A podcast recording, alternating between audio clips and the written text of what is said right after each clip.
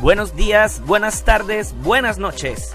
Bienvenidos a este primer programa que tiene como objetivo brindarte un mensaje de inspiración, empatía y de información acerca de la importancia de ayudar a los demás, la creación del movimiento punto y coma y algunos detalles que te aseguro te serán útiles para retomar la importancia sobre la perspectiva consciente de tu historia de vida y cómo el adaptarnos a la adversidad puede ser un punto de apoyo para sobrellevar el dolor como instrumento de aprendizaje. Espero que sea de tu agrado, me dejes tus comentarios, sugieras temas que te gustaría que desarrollara y sobre todo que lo disfrutes. Este podcast tiene como objetivo tocar temas de intereses inclinados a la salud mental con el fin de compartir, entretener, concientizar y dar voz a tus inquietudes y sugerencias. No dudes en pedir ayuda cuando sientas que ya no puedes. Recuerda que puedes contactar a nuestros psicólogos en línea a través de mensajes inbox en nuestra página de Facebook, Movimiento Punto y Coma, y puedes llamar a los especialistas en situaciones de crisis al 075 en Tijuana y al 5552-598121 en cualquier parte de la República Mexicana los 7 días de la semana, las 24 horas del día. Sin más por el momento, te dejo con este primer programa al cual hemos titulado Tu historia no ha terminado. Te mando un fuerte abrazo donde quiera que estés.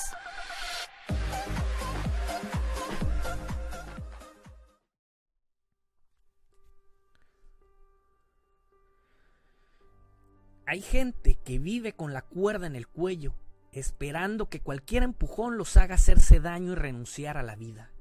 Existen personas que van por la vida con una cuerda en el cuello, escondiéndola detrás de la sonrisa con la que nos dijeron que teníamos que vivir ante cualquier situación y ante cualquier circunstancia. Cuando somos pequeños, es poco común que nos digan que podemos usar nuestras heridas como motor de crecimiento y de inspiración. ¿Cuántos de nosotros hemos caído y resurgido? ¿Cuántos nos hemos perdido en el camino para reencontrarnos después? ¿Cuánto daño nos hemos hecho en el pasado, pero cuánto hemos aprendido de él? ¿Estás roto? Muy roto. Y lo lamento. Pero no se trata de eso, sino de lo que piensas hacer con eso. Porque he visto quienes lo han vuelto canciones, poemas, pintura. Y déjame decirte que cuando el alma está despedazada, es cuando descubrimos de lo que estamos hechos. Así que no te despidas de la vida. Agarra tu dolor y conviértelo en arte. El arte de convertir tus cicatrices del pasado en lecciones para el futuro. Ese es el arte supremo. Es el superarte. Yo soy Marquitos Mann. Tengo más de 21 años haciendo música. Me gusta la poesía, escribir. Fui Boy Scout. Estudié teatro, danza, pinto y también canto. Soy licenciado en comunicación, fui conductor en radio y televisión apoyando el arte independiente. Actualmente soy coordinador del movimiento Punto y Coma, movimiento de concientización para la prevención del suicidio. Yo soy tan natural como cualquiera. Tengo un gran cuadro de ansiedad. Hay gente que me cae mal. Soy impulsivo, tomo cerveza, como azúcar, siento ira, envidia, tengo amigos en la cárcel, me enojo en el trabajo, me gusta desvelarme, me da miedo volar en avión, he cometido muchos errores, me he ilusionado, he caído, pero jamás he dejado de querer aprender. Yo soy la prueba de que no está prohibido ser humano cuando queremos mejorar. Quiero decirte que debes de sentirte orgulloso, orgullosa de tu historia de vida, del equilibrio complejo entre errores, ensayos y aciertos, entre el dolor y el gozo. Porque el gozo nos da placer y el dolor nos humaniza, nos da profundidad, nos aporta humildad, nos alerta y nos hace apreciar la vida, ya que nos recuerda que podemos perderla. Las historias ayudan a inspirar a los demás cuando se sienten identificados. Cuando se sienten identificados dan esperanza, despiertan o causan en el ánimo un sentimiento y el objetivo central del arte no es cómo se ve, sino de lo que te hace sentir. Es por eso que ayudar es superarte. Quiero contarles algo importante. Se sabe que la guitarra antes de ser instrumento fue árbol y en él cantaban los pájaros, así que la madera sabe de música mucho antes de ser instrumento. Cuando mis guitarras se rompen, las utilizo de lienzo y hago pinturas en ellas, así el árbol que fue instrumento se convierte en pintura. Cuando era pequeño, y cursaba el kinder, yo no entendía de límites en el arte. La maestra fue la que me enseñó que no tenía que salirme de la rayita al colorear y hasta mensajes en mi libreta ponía para quejarse con mi madre.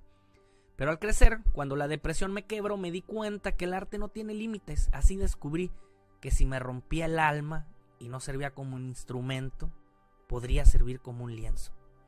En la primaria y en la secundaria le decían a mi madre que tenía yo un serio problema de conducta por platicar mucho en la clase, así que al entrar a la preparatoria me hice locutor y ahí hasta me pagaban por platicar.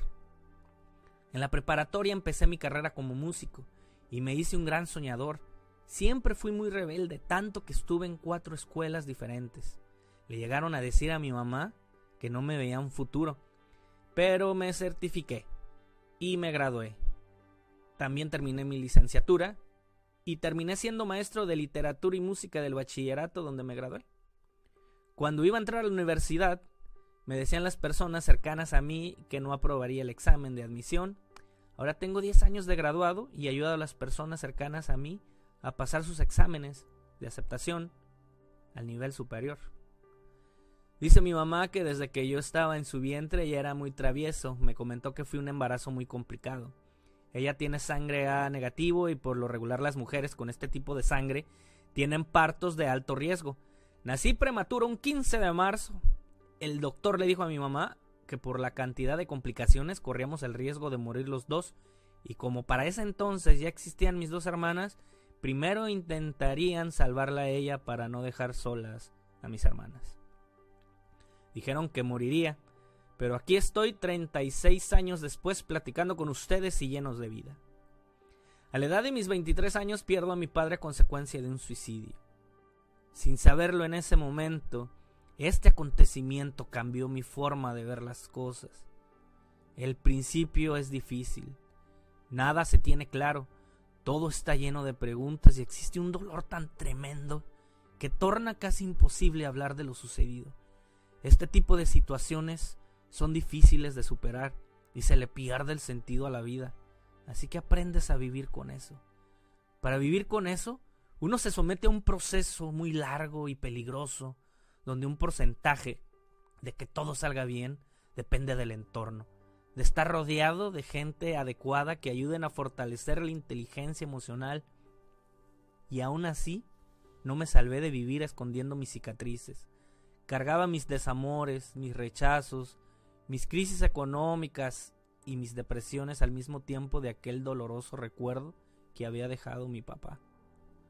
El recuerdo es doloroso cuando crees que es tu culpa no haberlo evitado, no poder salvarlo, no haber tenido una palabra precisa en el momento correcto, o el cuidado adecuado con el amor que sientes por esa persona que fue víctima de su desesperación. Te sientes culpable cuando no entiendes todo el contexto, cuando no comprendes lo que conlleva tomar una decisión tan lamentable. Y es que se sabe que a veces una sola palabra de aliento puede cambiarlo todo. El suicidio se perfila para que sea una de las mayores causas de muerte para 2020 para en México. Cada año se suicidan casi un millón de personas en el mundo. En México hay un promedio de 17 suicidios al día. Es evidente que la prevención del suicidio también requiere la intervención de sectores distintos del de la salud y exige un enfoque innovador, integral y multisectorial. Es un fenómeno social que afecta a todos, porque nos enseñan a sacar hipotenusas, construir edificios, detonar el átomo y el nombre de todos los órganos del cuerpo humano. Pero la escuela no nos enseña resiliencia, autoestima, expresión corporal, servicio, ni dominio propio.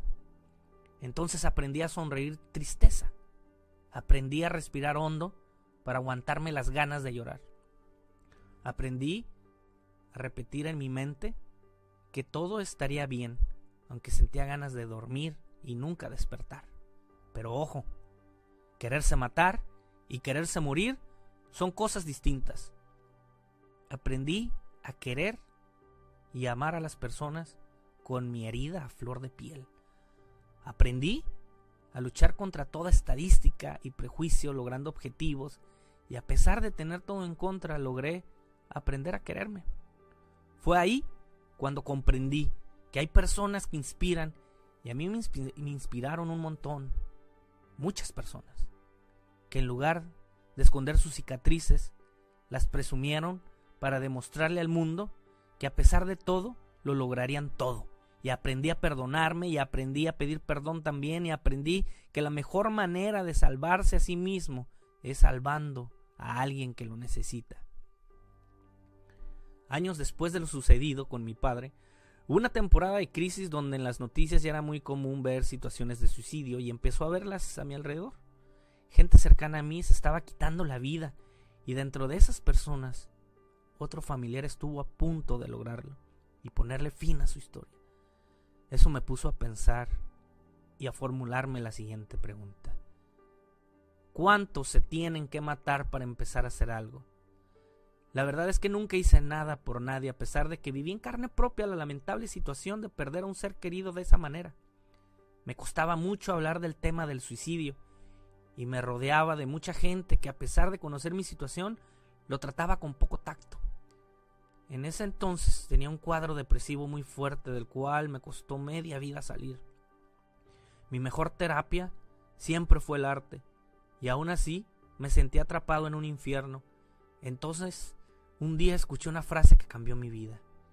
Si usted no sabe qué hacer por usted mismo, haga algo por los demás. Dame un punto de apoyo y moveré el mundo, decía Arquímedes. Así pues, retomo la iniciativa del proyecto Punto y Coma fundado por Amy Blewell en el 2003 que nació a través del significado de un tatuaje que simboliza la esperanza para todos aquellos que luchan contra la depresión, la ansiedad, autolesión y pensamientos suicidas. Y emprendí mi lucha en enero del 2019 con este movimiento conocido como Movimiento Punto y Coma, partiendo del significado que se da a este símbolo en la literatura para todas aquellas personas que han decidido no poner punto final en su vida y continuar. Punto y coma Tijuana es un movimiento de concientización para la prevención del suicidio y apoyamos con asesoría y orientación psicológica a personas que lo necesitan.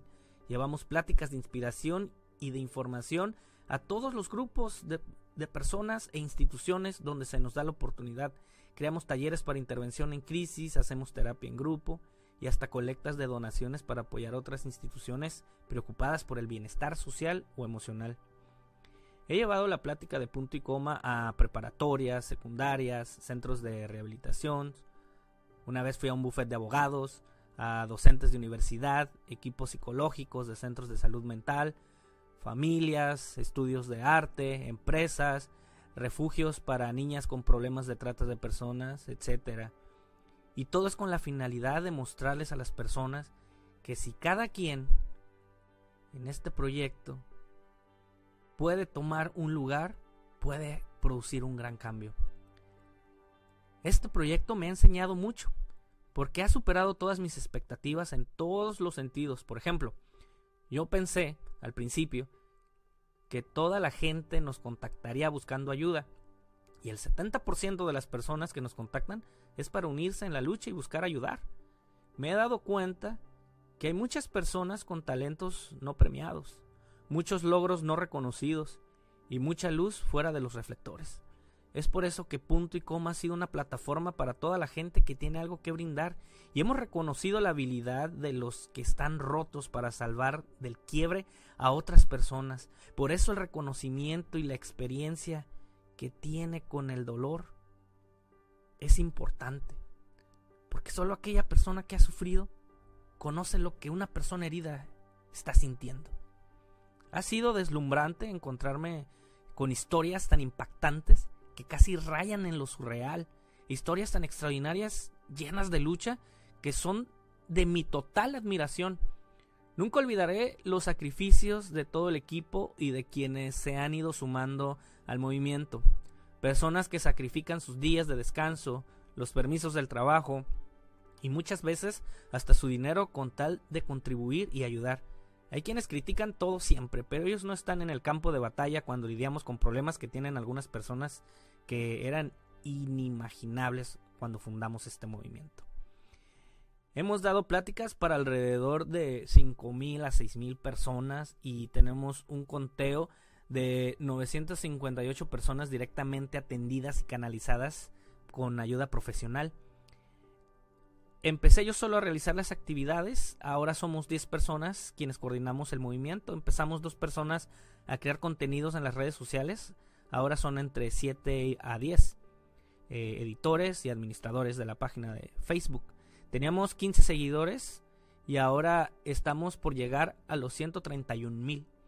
En la actualidad estamos vinculados a otras ciudades del país con gente que nos contacta y empieza su propio movimiento punto y coma en su identidad, en su institución o en su vida diaria. Además, en dos preparatorias, un refugio y una universidad de esta ciudad ya se está planeando dar el taller de punto y coma una vez al mes con el fin de sensibilizar con el tema del suicidio. Cuando mi papá se quitó la vida fui yo quien pensó que me volvería loco, solitario y triste, y ahora estoy luchando de frente con muchas personas y me siento feliz. La resiliencia es la capacidad de hacer frente a las adversidades de la vida, transformar el dolor en fuerza motora para superarse y salir fortalecido de ellas. Una persona resiliente comprende que es el arquitecto de su propia alegría y su propio destino para ser un transformador de dolor en fuerza, hay que creer en nuestras habilidades y decir sí al cambio. Atrévete a presumir tus cicatrices como lecciones y convertir la desfortuna en ayuda. Y te prometo que si comienzas a ser productivo socialmente o a pretender un bien común, siempre, siempre recibirás ataques. Se burlarán de ti, te criticarán y harán una lista de todo lo que has hecho mal de todo lo que has hecho, de lo que no has hecho, de tus contradicciones y del por qué no deberían de apoyarte. Pero mientras ellos usan su tiempo en atacar, un día tus acciones hablarán por sí solas, con todo lo que habrás logrado construir. Y es que nadie se salva de tener errores, nadie se salva de tener defectos, y la única diferencia que puedes lograr entre los criticones y tú es intentar arreglar los tuyos en vez de señalar a los demás para engrandecer tu soberbia. Siéntete en paz y alégrate, alégrate mucho, alégrate un montón ante los desafíos, porque aquello que te hace entrar en guerra contigo mismo te da la oportunidad de conquistarte y eso te va a transformar. Siempre habrá quienes han sufrido más que yo y quienes sufren por menos, pero tú tienes en tu poder la amabilidad de usar las palabras para decirle a alguien tu historia aún no ha terminado. El que busca encuentra. Si el arte es vida, suicidarte no es arte. Es cuestión de tener paciencia para transformar tu dolor. La mejor forma incrementar la capacidad para adaptarse positivamente a una situación adversa es ayudando a otro. Ayudar a los demás trae consigo beneficios alarga la vida. Así lo confirman diversos estudios realizados por psicólogos y psiquiatras. Para mí es un placer poder hablar contigo el día de hoy. Te agradezco que me hayas escuchado y espero que logres compartir este podcast y estamos en contacto. Tu historia no ha terminado, Marquitos Man.